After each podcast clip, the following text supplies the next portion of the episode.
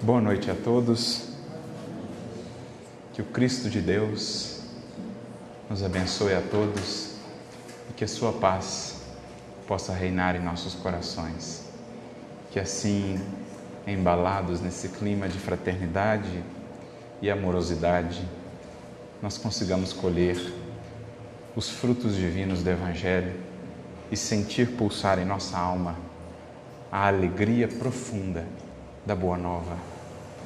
É para mim uma imensa alegria, dando prosseguimento às atividades aqui em Lavras, estar aqui hoje nesta casa tão acolhedora, com pessoas tão queridas, junto a corações que nos são muito queridos, para a gente poder conversar um pouquinho sobre aquilo, sobre o que mais gostamos de conversar, que é sobre Jesus, que é sobre o Evangelho do Cristo e a doutrina espírita.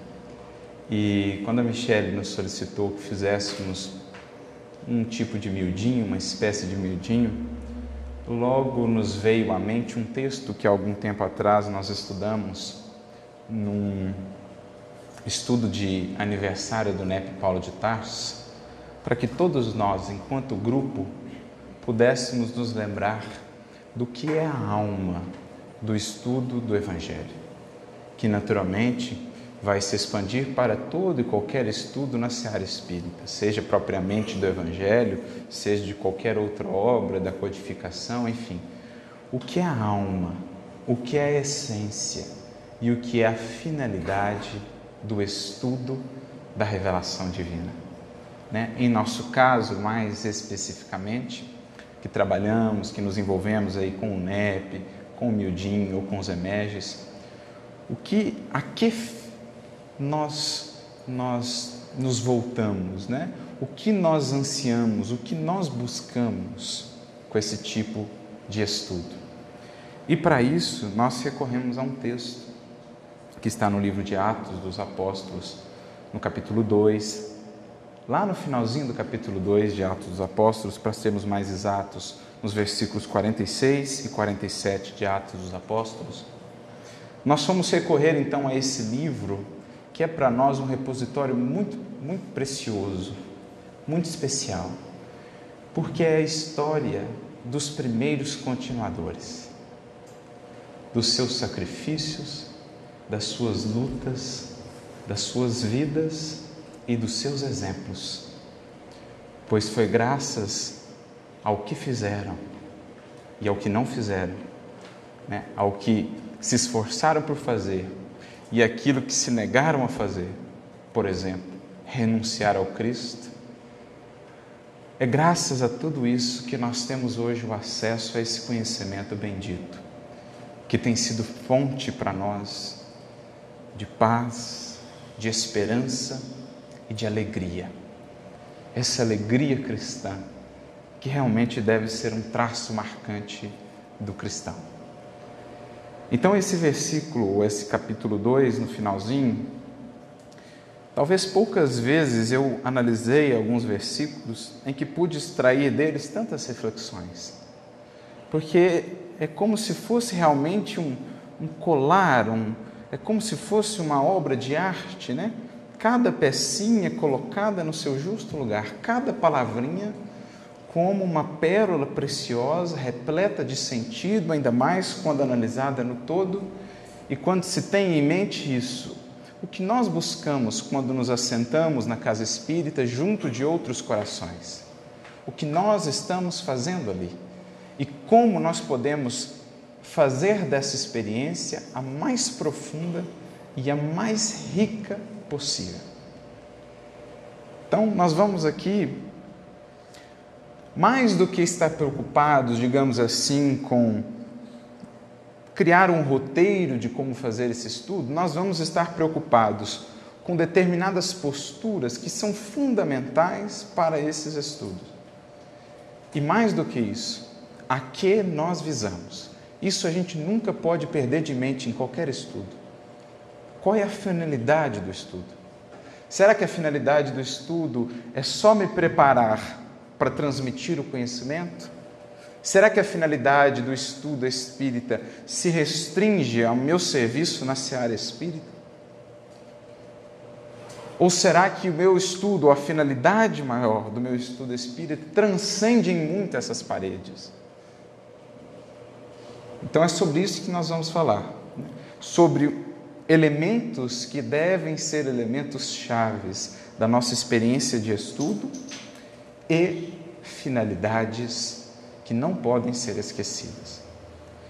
Então eu vou ler o trechinho e depois a gente vem, aí sim, palavra a palavra. Né? Eu vou tecer alguns comentários sobre cada palavra, entendendo-a como uma pérola colocada aqui pelo inspirado escritor, que sabemos ser Lucas, filho da fé, ou na fé, de Paulo, né? cria de Paulo, ele que teve, é, ou que realizou essa tarefa, que é imprescindível para o cristianismo, lembrarmos esses exemplos, graças a uma inspiração de Paulo que disse a ele: Olha, escreva, depois que ele concluiu escreva agora os atos, né? a descrição da história desses heróis e heroínas que permaneceriam muitos deles anônimos, não fossem os seus nomes aqui listados.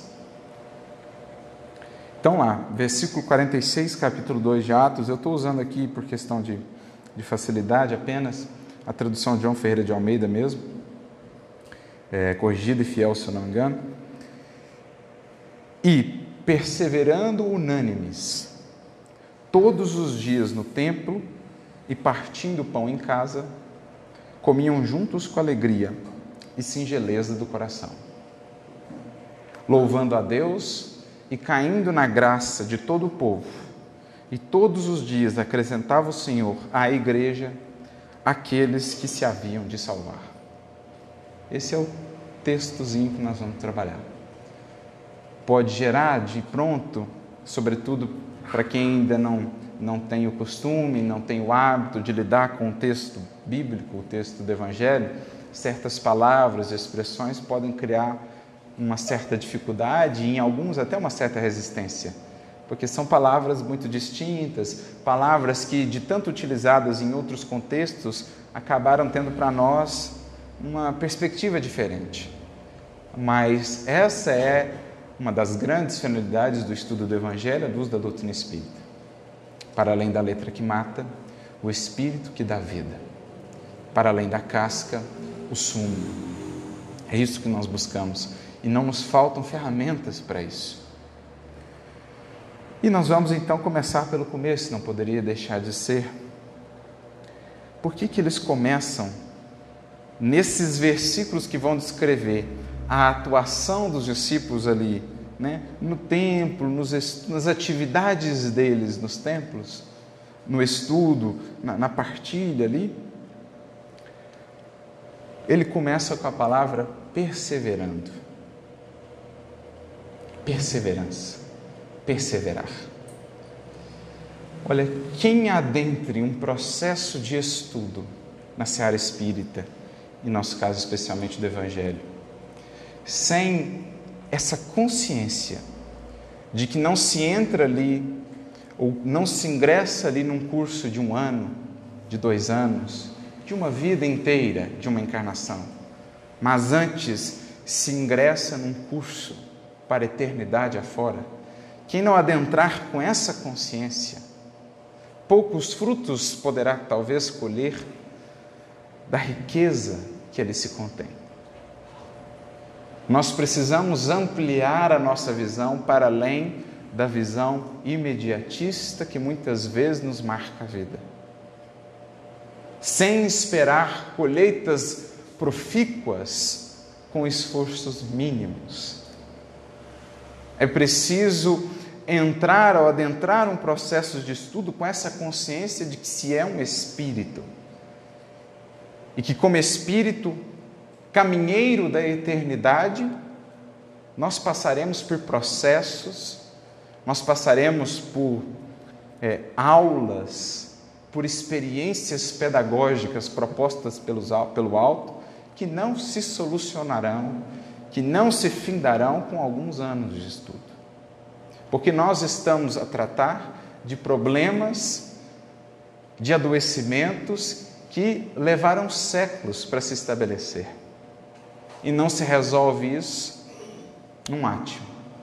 É preciso, portanto, entrar em qualquer proposta de estudo com a consciência de que é preciso constância, paciência e perseverança, que no fundo são uma coisa só. Jesus mesmo vai dizer no Evangelho: com a vossa paciência ou com a vossa perseverança, vai depender da tradução, mas a palavra grega é uma só, hipomone. Com a vossa paciência ganhareis as vossas almas. Não há conquista de nós mesmos sem labor constante, frequente, regular e paciente. Como é tudo em a natureza. Como é tudo em a natureza. Não se penetra na ciência do infinito, que é o Espiritismo, em alguns meses, anos ou mesmo, diria, em encarnações de estudo. Porque nós estamos a falar de uma ciência que é tão vasta em seu alcance, que toca em tantos pontos fundamentais da humanidade, seja no âmbito do pensamento filosófico, psicológico, moral e científico da humanidade, que seria de nossa parte uma ingenuidade adentrar um estudo como esse, né, com, digamos assim, as expectativas de, num átimo de pronto, para um processo mágico, estarmos já de posse dos recursos imensos que a doutrina espírita tem a nos dar. O próprio Kardec, logo na introdução de O Livro dos Espíritos, vai dizer isso para a gente.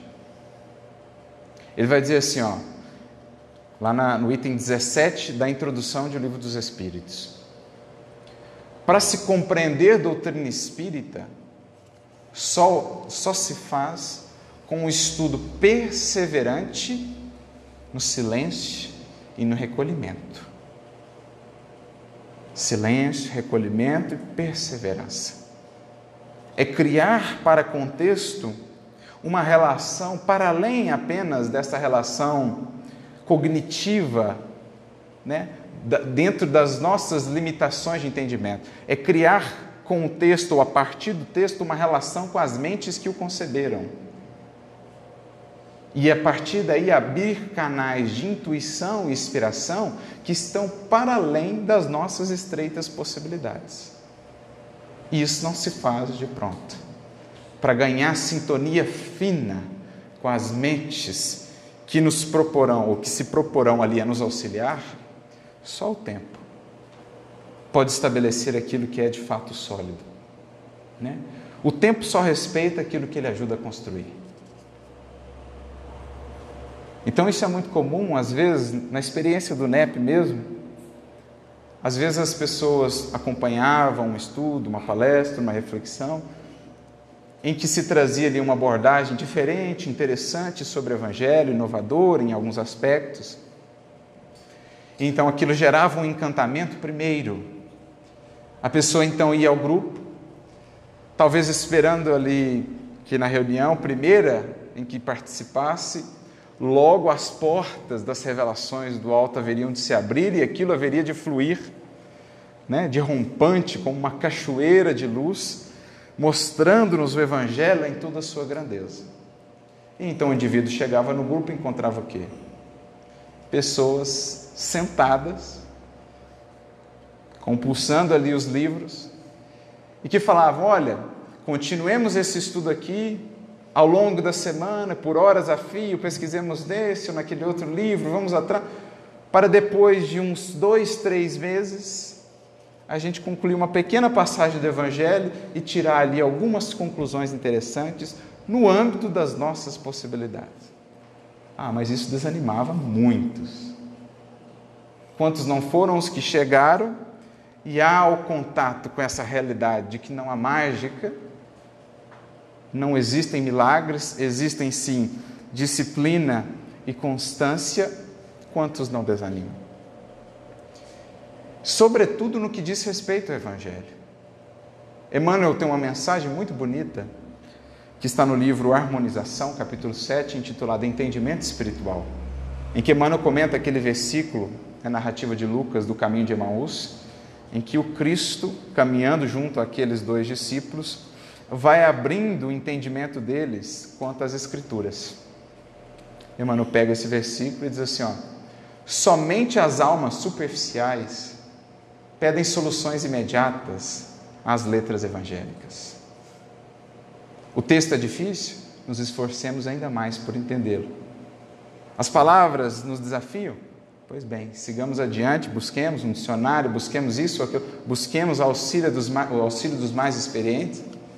Enfim, Emmanuel vai traçando para nós essa ideia de que, olha, esqueçamos entendimentos fáceis, construção de entendimento, de habilidade de interpretação espiritual, de vínculo de intuição para captação de ideias que estão acima das faixas mentais onde já conseguimos adentrar, que são de outras faixas que nos vêm fecundar em estudos como esse, isso se constrói com tempo e trabalho.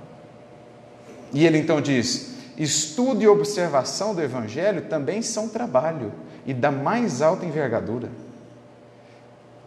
Porque o trabalho não é só viver o Evangelho, é um trabalho anterior, entender o Evangelho, estudá-lo e observá-lo, para alcançar, digamos assim, o diamante em meu cascalho, para depois a gente lapidando, burilando esse diamante para que ele possa ser um reflexo da luz divina em nossa vida.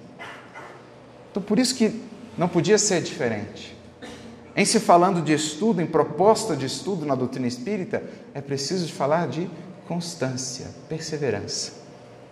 Né? Leon Denis mesmo vai dizer, no seu livro O Problema do Ser, do Destino e da Dor, no capítulo 24, quando ele está falando do pensamento, a disciplina do pensamento e a reforma do caráter, ele diz assim: em geral, lê-se muito, lê-se depressa e não se medita no que se lê. Não é uma competição, não tem pressa nenhuma. Caibar vai dizer assim: o Espiritismo não é um esporte da inteligência. Não tem que competir com ninguém, nós não temos que devorar livro para saber mais que fulano ou ciclano eu tenho que digerir essas lições para que em mim se faça um manancial de vida e renovação. Então, talvez seja melhor ler menos, mas ler mais, porque nesses casos menos geralmente é mais, com mais profundidade, com mais alma, com mais conexão. Acho que essa é, um dos primeiros objetivos que a gente deve ter no estudo, né? Porque é natural, no início, quando a gente está muito empolgado com a doutrina, a gente devora os livros. E é bom, e é excelente, quanto mais livros pudermos ler, ótimo. Mas que não sejam ler por ler. Que o próprio ato de ali estarmos interagindo com textos e com, com o texto e com os outros que ali estão conosco, seja em si uma experiência transformadora. O livro deve ser esse amigo, esse conselheiro, né? Como dizia Antônio Vieira, um mudo que fala, um surdo que ouve, um cego que vê, esse é o livro. Esse companheiro nosso. Então, perseverança para começar.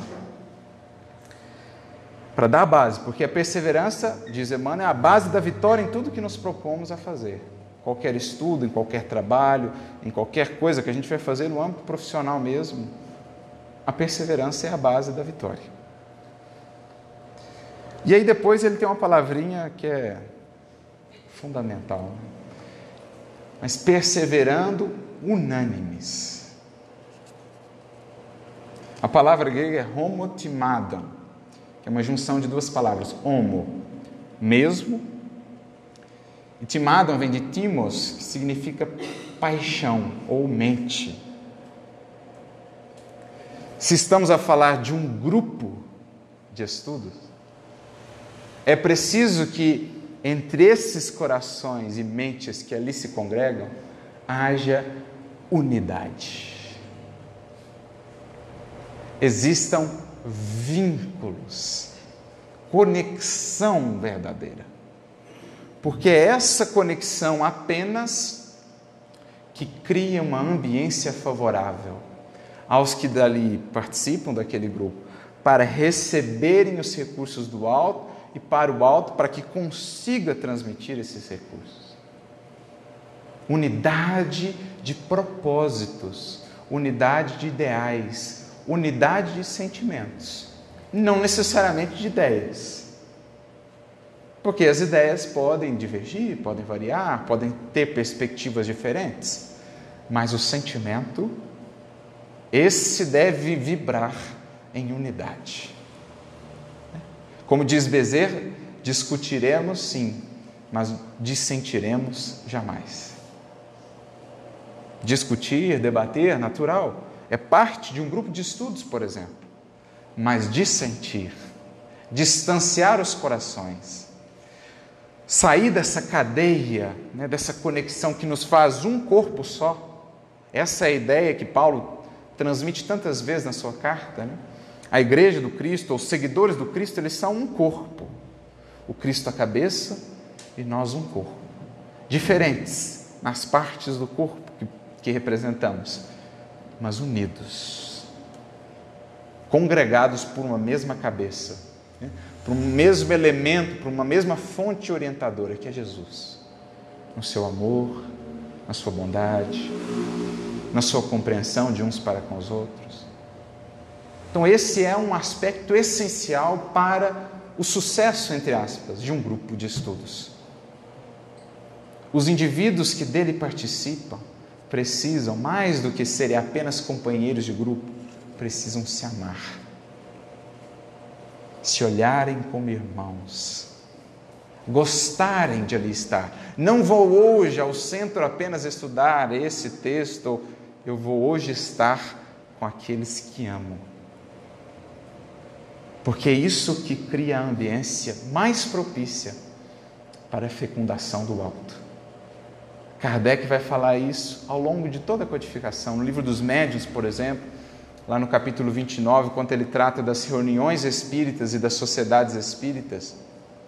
No livro dos Espíritos, na questão 656, quando ele fala da, da adoração do indivíduo e da, da adoração em conjunto, como essa tem mais, mais força, mais impacto pelas, pela unidade dos sentimentos e dos pensamentos.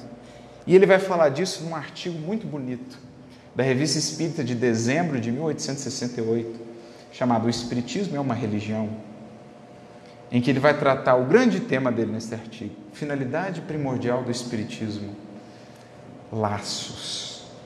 Ele vai trabalhar a ideia de religião como essa de criar, estabelecer laços morais o que dá força, o que dá fortaleza a uma casa espírita, a uma reunião espírita, Kardec irá dizer, não é simplesmente os laços de compromisso que nos unem, mas os laços morais que nos unem. Porque uma coisa está vinculada a uma casa só pelo compromisso.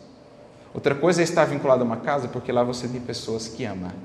É bem diferente quando você for pensar em deixar um trabalho em que você está lá só por o trabalho ou quando você está lá porque você tem corações que amam. O seu raciocínio será absolutamente diferente. As suas considerações serão absolutamente outras. Quando você pensar, eu não estou deixando só um trabalho. Eu não estou me desvinculando só de um trabalho. Então é isso que Kardec fala, laços morais. E ele vai resumir isso num conceito que é fundamental na codificação: comunhão de pensamentos. Lá no livro dos Médios ele fala: dentre as características para que uma, uma, uma reunião espírita, seja mediúnica, seja um grupo de estudo, seja o que for, para que uma reunião espírita consiga acessar as esferas superiores e essas esferas acessá-la, um dos requisitos está lá: comunhão ou unidade de pensamentos e de sentimentos. Não é tornar todo mundo igual, uniforme, cópias sem pensamento próprio, é tornar todo mundo um no amor. É o que Jesus fala na bonita oração que ele faz em João 17: Pai, que eles sejam um em mim, como eu sou um em ti. Essa é a finalidade. Sermos um no Cristo, para que nele ou com ele sejamos um no Pai. Isso é o que o amor faz, só o amor faz isso.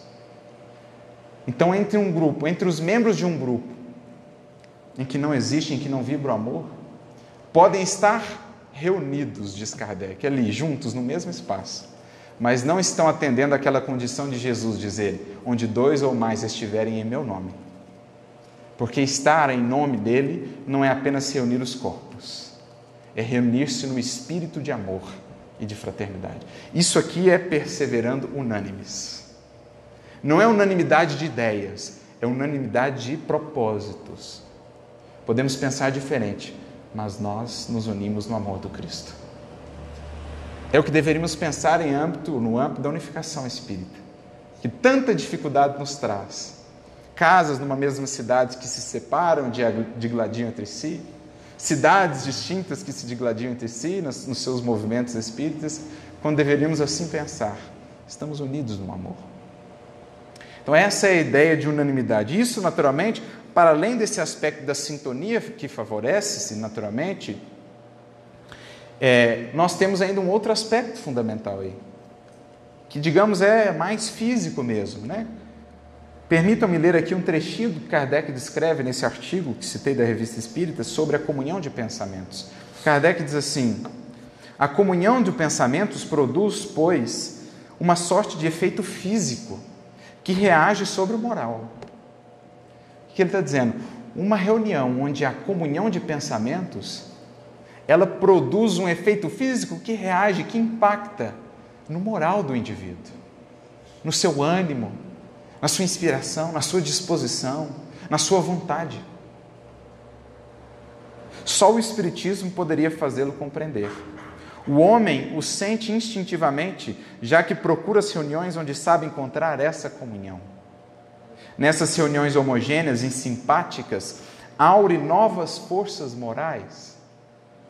Poder-se dizer que aí recupera as perdas fluídicas perdidas diariamente pela irradiação do pensamento, como recupera pelos alimentos as perdas do corpo material.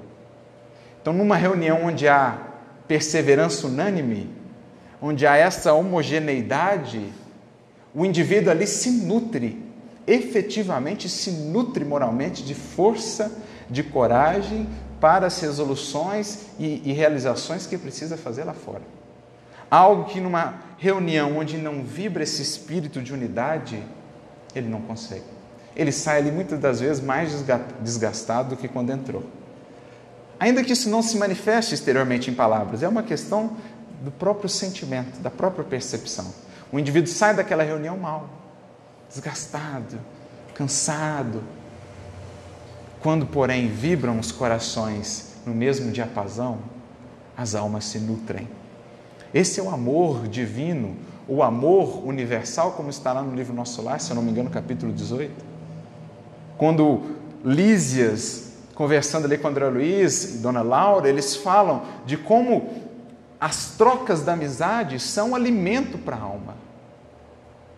Entre dois seres que se amam, entre dois seres que são amigos, eles estão trocando verdadeiramente nutrição espiritual, o pão das almas, que é o amor. Então a importância do unânimes, porque é condição sine qua non de um grupo, para um grupo espírita alcançar o seu fim. Mediúnico, então, em que a sintonia se faz ainda mais afinada, precisa ser ainda mais afinada, isso é imprescindível. Imprescindível. Mas ele segue dizendo: a esses efeitos da comunhão de pensamentos, junta-se um outro, que é a sua consequência natural e que importa não perder de vista. É o poder que adquire o pensamento ou a vontade pelo conjunto dos pensamentos ou vontades reunidos. Sendo a vontade uma força ativa, esta força é multiplicada pelo número de vontades idênticas, como a força muscular é multiplicada pelo número dos braços. E aí ele vem falando então como que essa força maior ela consegue acessar esferas e sintonias com espíritos que vêm trazer os elementos de fecundação mental ainda de mais alto. Então isso é unânime, né? Essencial. E aí passamos avançando aqui nos versículos todos os dias do templo. Alguém poderá perguntar, então eles iam todos os dias no templo? E alguém poderá pensar, eu não consigo ir todos os dias no centro. Alguns vão, né? Alguns até conseguem estar no centro todos os dias. Mas não é essa a ideia. Todos os dias no templo. Um conceito essencial que o Cristo veio transformar. E o Espiritismo reforça, está lá no diálogo de Jesus com a mulher samaritana. Onde é o templo a se adorar a Deus? Ah, mulher, é chegado o tempo.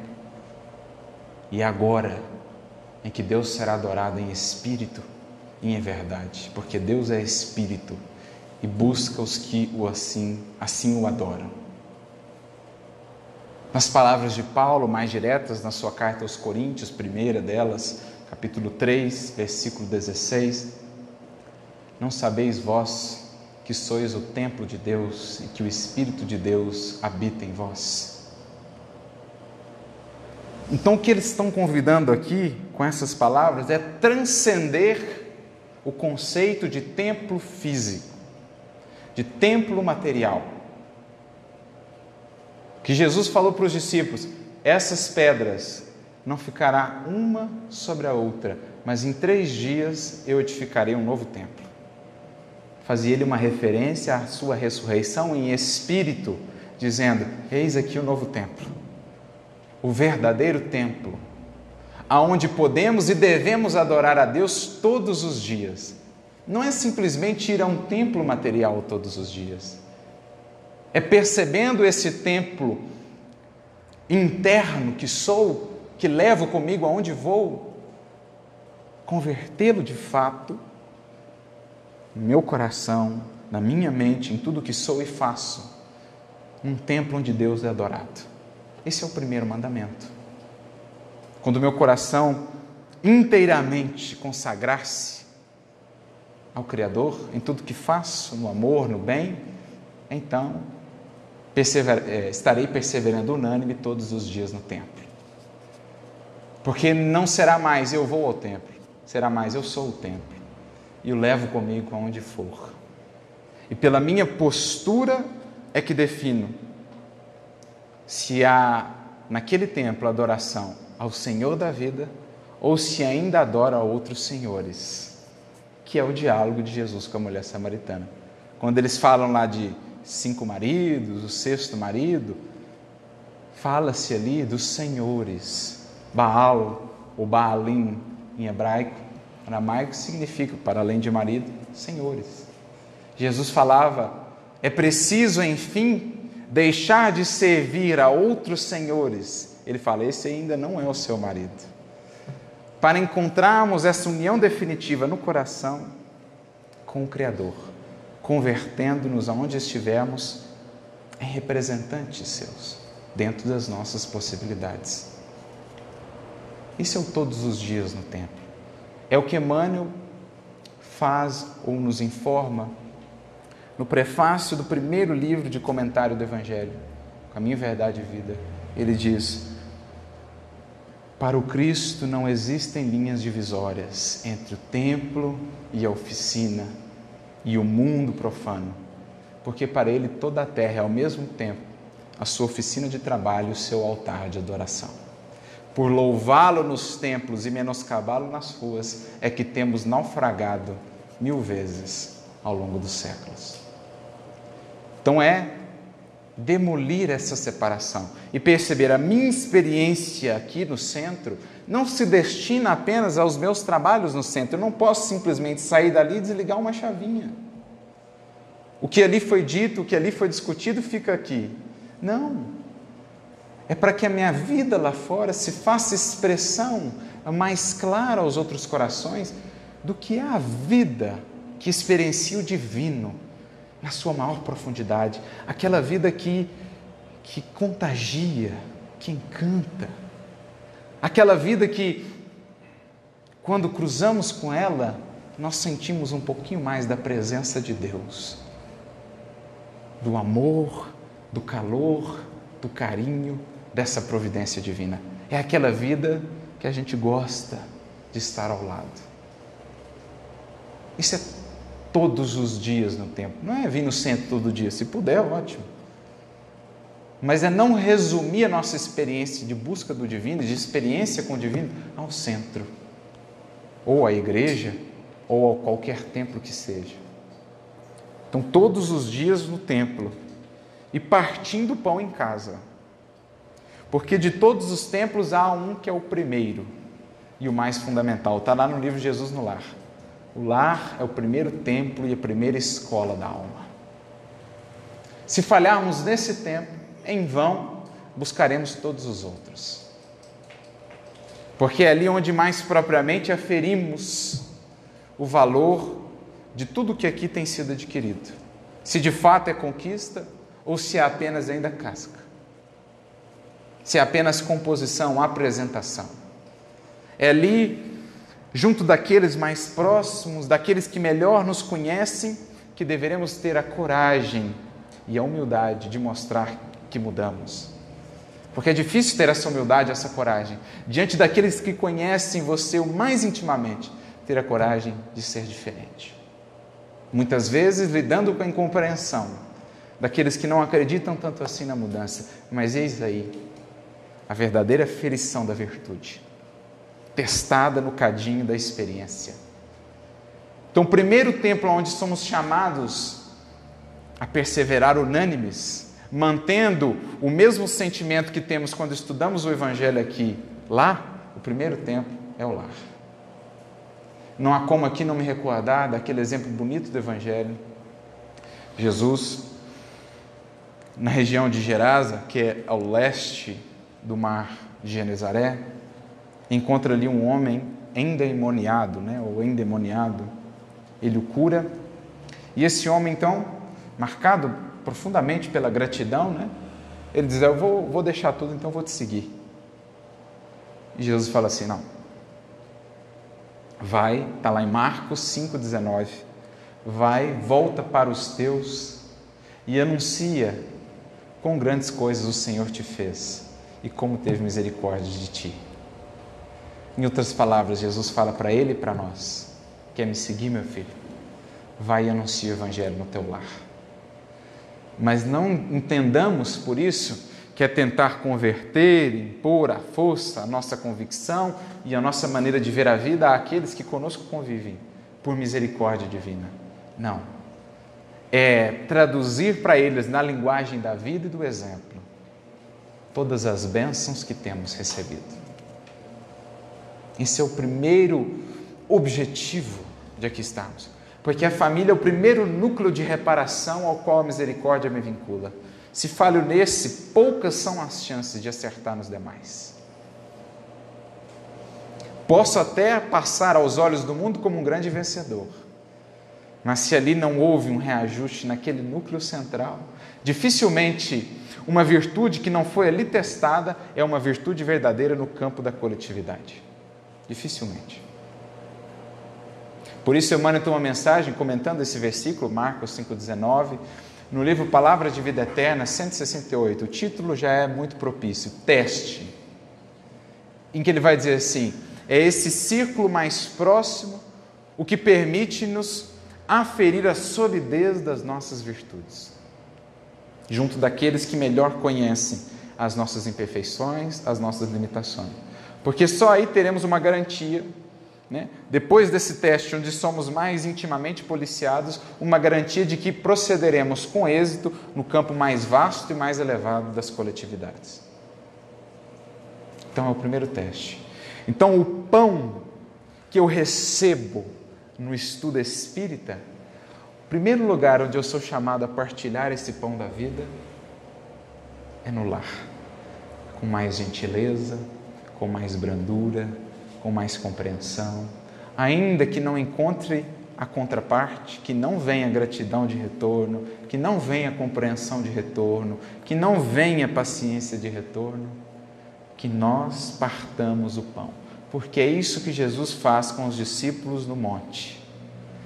Ele pega o pão, abençoa, multiplica, dá aos discípulos e diz a eles: agora entrega para os outros. Dá-lhes voz de comer. Não é a orientação de Jesus? Pois bem, toda vez que a gente sai de um estudo espírita, a gente ouve no íntimo da alma Jesus nos dizer: agora dá-lhes voz de comer. Leve ao mundo esse pão, porque o Cristo, a doutrina espírita é o pão da vida o Consolador, os dois Consoladores, o primeiro, que é o Cristo, e o segundo, um outro consolador vos darei, que é a doutrina espírita, são o pão da vida. E é esse pão que nos cabe partilhar, traduzido na linguagem do exemplo. Por isso é interessante até pensar: Jesus nasceu em Belém, que traduzido Beit Lehem, Beit é casa, Lehem, pão. Jesus escolheu nascer na casa do pão. Num recipiente ou num lugar dedicado a se armazenar alimento, a manjedoura. Como a dizer que ele é o alimento da vida. E a característica, o traço mais marcante dos seus seguidores é a disposição em partilhar esse elemento, o alimento da vida. Como Jesus foi reconhecido pelos discípulos em Maús? Só quando ele partiu os pães. Assim também nós ir à casa, ao grupo mais próximo, ao núcleo mais interior e partir o pão. Comiam juntos com alegria e singeleza de coração. E essa expressão comiam juntos é uma expressão diferente no grego, metalambano. Ela, ela, talvez essa tradução não, não dê todo o alcance dela, mas ela mais ou menos assim ela é uma experiência de se estar junto que resulta em transformação. O meta, aqui, a preposição meta no grego, ela significa o ir além de alguma coisa. É aquela experiência de convivência que resulta em transformação. E só uma convivência pautada no amor tem essa força efetivamente transformadora. Só quando nós estamos assim unidos por esses vínculos que realmente a gente come junto e se transforma junto, um carregando, um amparando, um sustentando a transformação do outro.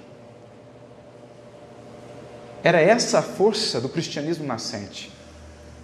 Do que eles se nutriam ante tantas lutas e desafios, desse comer juntos saíam à noite às catacumbas, às casas simples e singelas ou ao seio da natureza.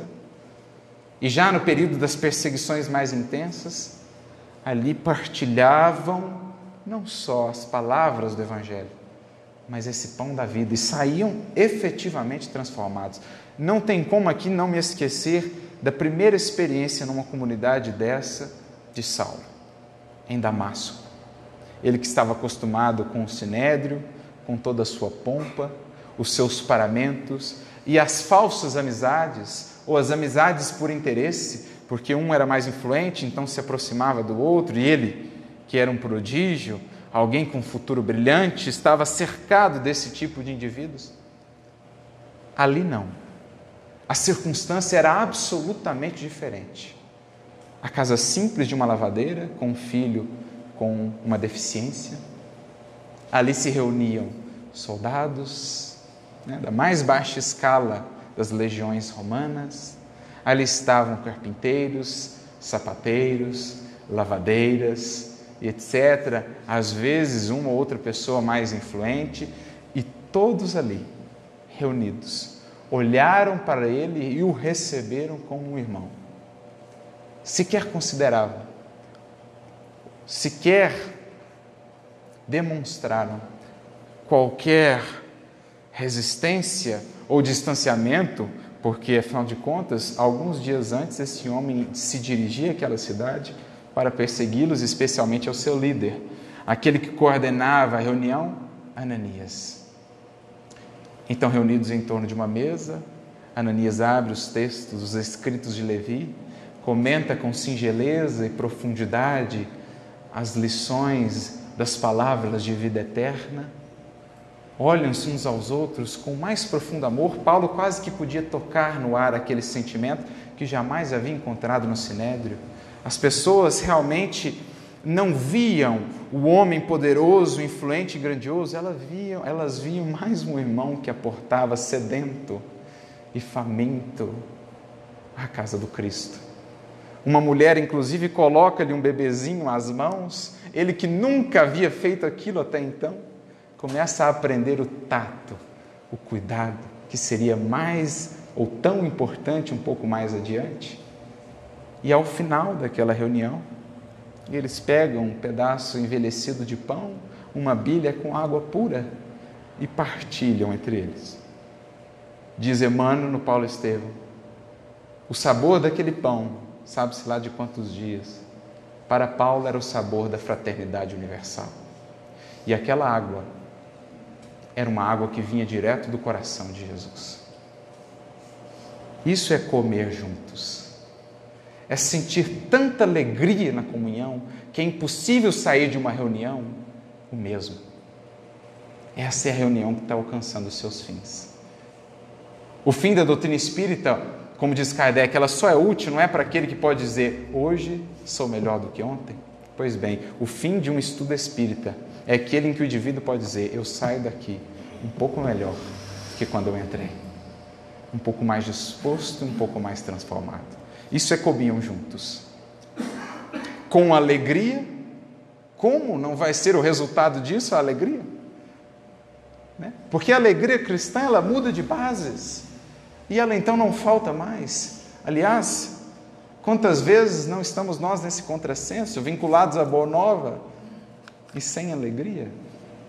A alegria cristã, ela brota da partilha, do amor e da esperança que ao cristão nunca faltam. Absolutamente.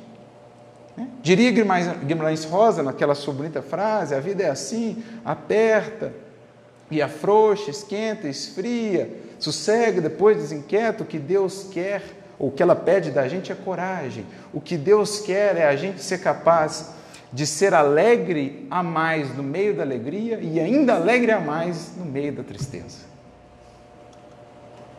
Alegria de que tem a boa nova. Quem tem a boa nova? Paulo e Barnabé, na caverna. Os ladrões vêm, levam o nada que eles tinham, porque eles não tinham nada, eles levaram o nada. Né? Levaram lá, sei lá, umas roupinhas deles, levaram o que eles estavam para comer lá e levaram as cópias do Evangelho. Aí Barnabé ficou triste, pô, mas podia levar tudo, menos o Evangelho, né? E Paulo falou, eles não tirou do peito assim uma cópia, a cópia extra que ele guardava junto ao coração, porque ele havia recebido de Pedro, na verdade, de Barnabé que havia recebido de Pedro. E os dois começam assim, como se fossem os seres mais alegres do mundo, porque tinham o maior tesouro da vida. Essa é a alegria do cristão. Não que, como diz Emmanuel, né? no livro Caminho, Verdade e Vida, capítulo 93, a alegria cristã não consta de prazeres da inconsciência, mas sim da sublime certeza de que todas as dores são caminhos para júbilos imortais. A alegria cristã, ela não é frágil, efêmera, como os prazeres e euforias da inconsciência. Ela é essa sublime certeza que vibra no coração daquele que sabe que, em fazendo a sua parte, em buscando o reino, tudo mais será acrescentado. Tudo que vem é bênção. E singeleza. Quais os dois produtos principais, então, do estudo? do Evangelho, do estudo da doutrina, da partilha desse pão, alegria, uma vida alegre, uma vida que contagia, que influencia, e singeleza, simplicidade. Simplicidade. Esses dias mesmo eu li uma mensagem de Eurípides Barçanufo sobre o Natal. Está é, tá no livro Eurípides, O Espírito e o Compromisso, né, da Alzira, mas ao final tem algumas mensagens psicografadas pela, pela Corina, que foi a grande continuadora de Eurípides lá em Sacramento. E ele falando sobre Natal, ele falando do símbolo belíssimo da manjedoura, né, o símbolo da simplicidade, da singeleza, em que ele diz quantas complicações o espírito humano não adquire para si, pela sua indisposição em ajustar-se à simplicidade. Né? Não há como não me recordar da questão 926 do Livro dos Espíritos, quando ele fala, Kardec e os Espíritos, eles falam da sociedade, essa sociedade que hoje vivemos, marcada ela por tantas necessidades, por, pela multiplicação indefinida de, de coisas que são necessárias, entre aspas, para o nosso viver. E Kardec então pergunta: multiplicando as necessidades, a sociedade não multiplica também a fonte de aflições? E a resposta dos Espíritos é lapidar, eles dizem: os vossos males estão na razão direta das necessidades fictícias que criais. Em outras palavras, quanto mais simples uma vida, mais feliz, mais alegre ela é. Eles concluem nessa resposta dizendo: o mais rico é o que tem menos necessidades. Então, o resultado do Evangelho e da doutrina espírita em nossa vida é descomplicá-la.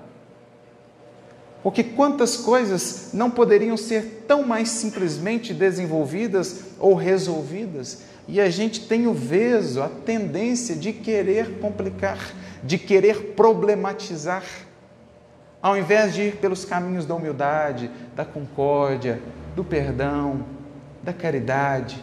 Uma coisinha que está fora do lugar em casa, oh meu bem, vamos pôr aqui. Aí eu, não, mas você faz isso e aquilo outro. Não, mas eu estou falando só dessa coisinha que a gente pode resumir isso aqui só nessa simplicidade. Não, mas aí tem que resgatar todo um histórico de problema, de vezes em que o outro falhou, para mostrar que o outro também. Veja, o que é isso? Singeleza. O caminho simples é o caminho do amor. Outro dia eu vi uma das melhores definições de simplicidade, de sobriedade, está no livro Vozes do Grande Além, capítulo 62 em torno do pensamento. É Antônio Sampaio, o espírito, se eu não me engano. Ele diz assim: sobriedade é o pensamento simples e luxo é o pensamento complexo. Né? Porque nós estamos muitas vezes cheios de luxo na nossa atuação. Não estamos falando de luxo material, não. Esse aí é, talvez não é tão problemático como outro tipo de luxo, esse luxo do pensamento. Porque quem descobre o valor do tempo sabe que é luxo gastá-lo em vão com discussões estéreis e problemas ilusórios. Quantos problemas a gente não cria na nossa seara espírita, na nossa atividade ou casa espírita, na nossa relação uns com os outros, que são luxo. Ou seja, o luxo de perder o tempo, que é um patrimônio precioso demais para ser perdido, com que não edifica, com que só complica. Esse é o pior luxo. Né? Esse é o luxo grave. Quem se apega a esse luxo complica toda a vida em todas as dimensões: relacionamento, trabalho, né? cuidado consigo mesmo, o luxo do excesso de necessidades. Então, o resultado da vida com Cristo é uma vida mais simples, mais leve, mais suave, mais desprendida, menos amarrada às mesquinharias humanas e, portanto, mais livre para voar em esferas mais altas. Alegria e singeleza, dois produtos que devem vibrar que devem estar presentes em nossos estudos. É uma boa maneira de medir o quanto o estudo de fato está me transformando. Estou mais alegre e mais simples, né? mais despojado. E aí ele passa então ao próximo versículo.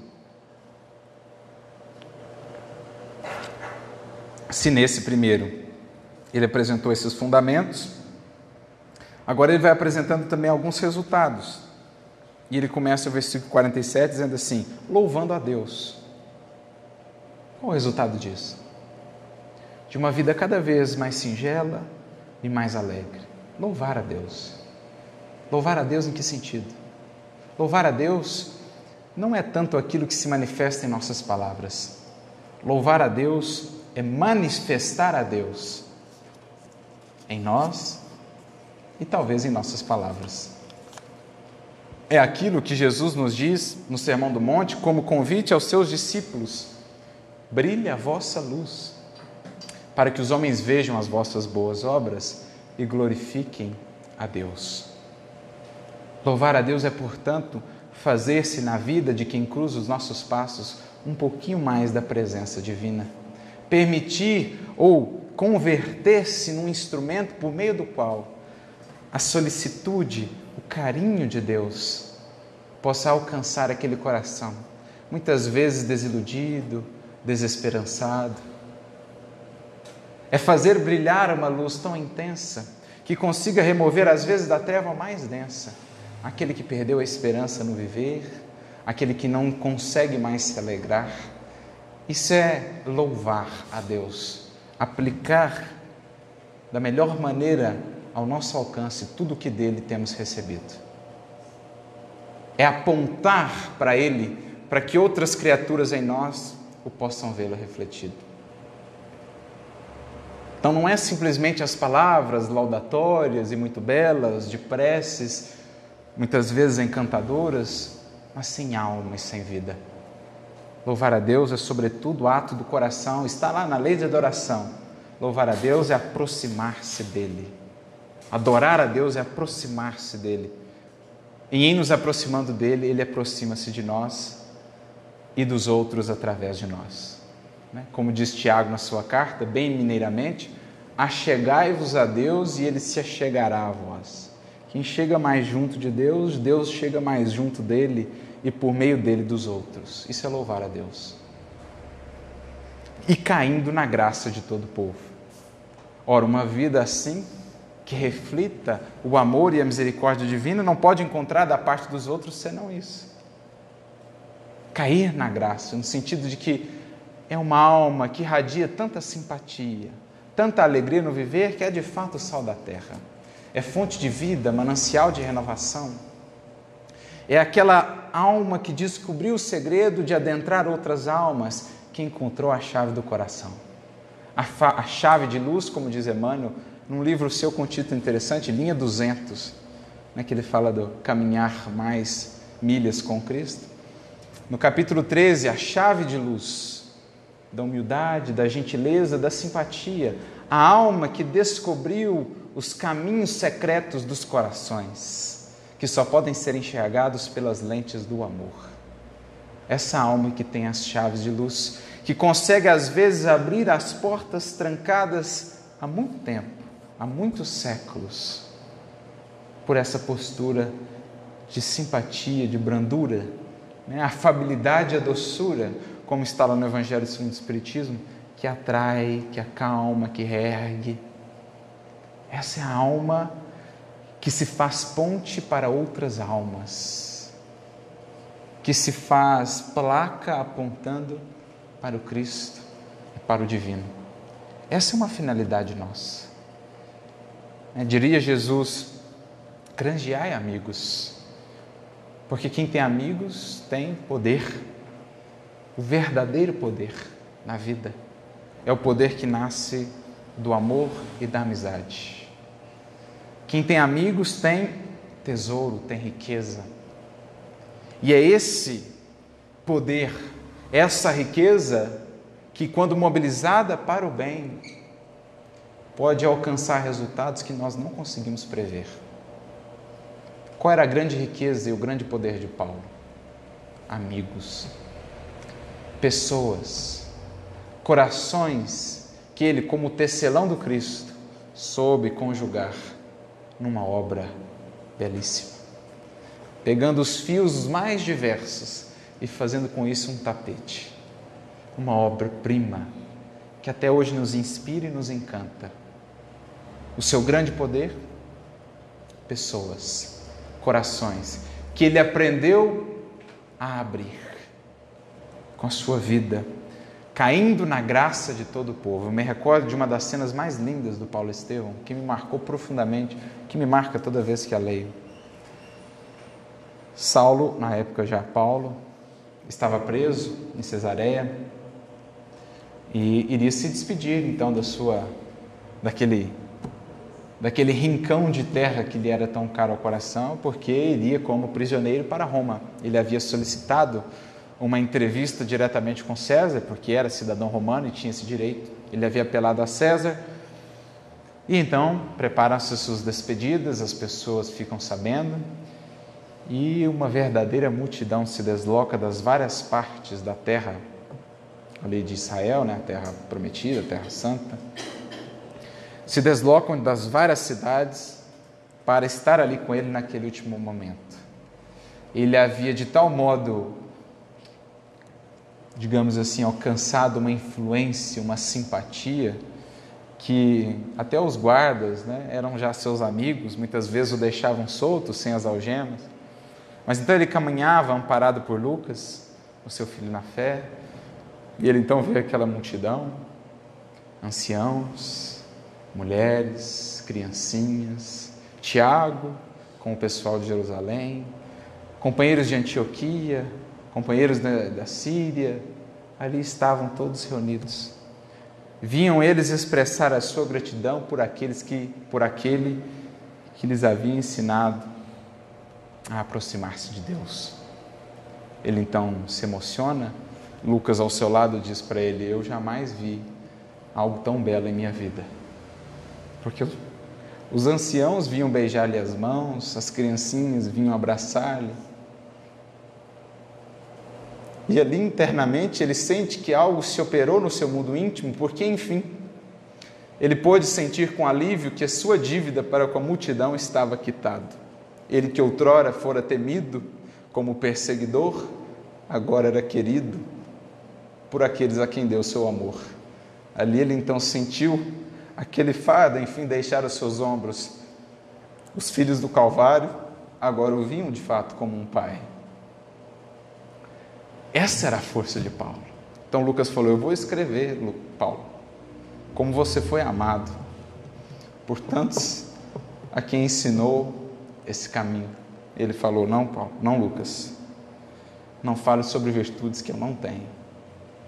Escreva, isso sim, sobre o meu passado, sobre tudo o que eu fiz, sobre todos os meus erros, para que todos no futuro possam saber que nunca é fundo demais o quanto a gente desceu para que o amor de Deus não nos possa resgatar. Para que todos no futuro, Lucas, possam saber quem eu fui e quem com Jesus eu me tornei. Para que nunca possam descrer do amor infinito do Cristo por cada uma de suas ovelhas. E que Ele, como bom pastor, haverá de buscá-las todas ao seu redil. Fale sobre isso, Lucas. De fato, Lucas falou para que todos no futuro pudéssemos lembrar da grandiosidade desse amor. Então é isso aqui, caindo na graça do povo. Como? O quanto isso lhe custou? Diz o texto de Atos: E Deus, pelas mãos de Paulo, fazia maravilhas extraordinárias. Emmanuel, ao comentar esse versículo, diz assim: Muitos se fixam no apóstolo, santificado, mas quantos pensam no quanto lhe custou purificar as mãos para que Deus pudesse utilizá-las. Não era ele quem fazia as maravilhas extraordinárias, era Deus através de mãos calejadas no trabalho que por isso se fizeram purificadas. E é por isso que o versículo segue dizendo: E todos os dias acrescentava o Senhor à igreja aqueles que se haviam de salvar. Por mais que venhamos a trabalhar, que não nos esqueçamos jamais que quem faz a obra é Deus. Eu plantei, diz Paulo, Apolo regou, mas é Deus quem faz crescer. Que nunca seja para nós algo que nos leve a envaidecer, a nos envaidecermos o nosso esforço na seara, porque é o Senhor quem acrescenta todos os dias a igreja, e por igreja entendamos a comunidade daqueles que já adentraram a grande família da unidade no amor, é Deus quem faz a obra contando com os cooperadores que nós podemos ser. Esse é o objetivo do estudo espírita ou do estudo do Evangelho. Os recursos, os elementos que não podem faltar: perseverança, comunhão de pensamentos, a abrangência da vivência transcendendo as paredes estreitas do templo material, o partir do pão no lar, o comer juntos que nos possa transformar e que se converta em nosso coração em mais alegria de viver e simplicidade no tratar e no proceder.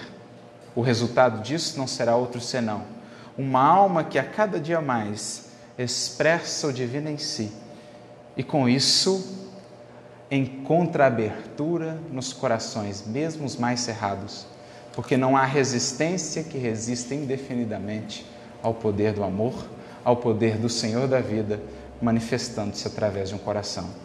E o resultado não será outro senão trazer mais o irmão a essa senda do amor, a essa senda do bem, que é universal.